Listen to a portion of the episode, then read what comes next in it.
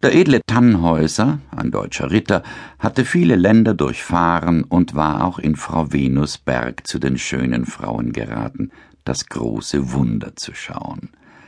Und als er eine Weile darin gehaust hatte, fröhlich und guter Dinge, trieb ihn endlich sein Gewissen wieder herauszugehen in die Welt und begehrte Urlaub. Frau Venus aber bot alles auf, um ihn wankend zu machen. Sie wolle ihm eine ihrer Gespielen geben zum ehelichen Weibe, und er möge gedenken an ihren roten Mund, der lache zu allen Stunden.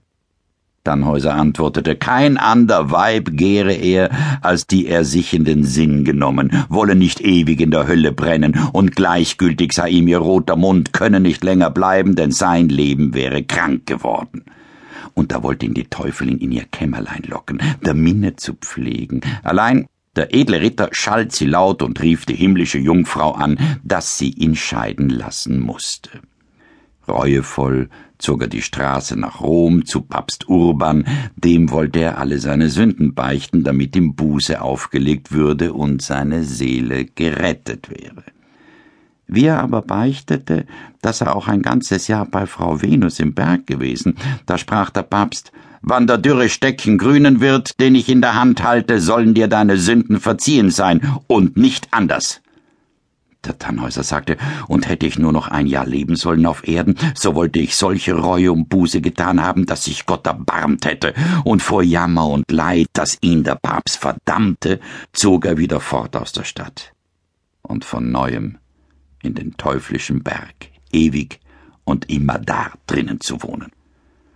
Frau Venus aber hieß ihn willkommen, wie man einen lang abwesenden Buhlen empfängt. Danach, wohl auf den dritten Tag, hub der Stecken an zu grünen, und der Papst sandte Botschaft in alle Land, sich zu erkundigen, wohin der edle Tannhäuser gekommen wäre. Es war aber nun zu spät. Er saß im Berg und hatte sich sein Lieber koren. Daselbst muss er nun sitzen bis zum jüngsten Tag, wo ihn Gott vielleicht anderswo hinweisen wird. Und kein Priester soll einem sündigen Menschen Misstrost geben, sondern verzeihen, wenn er sich anbietet zu Buß und Reue.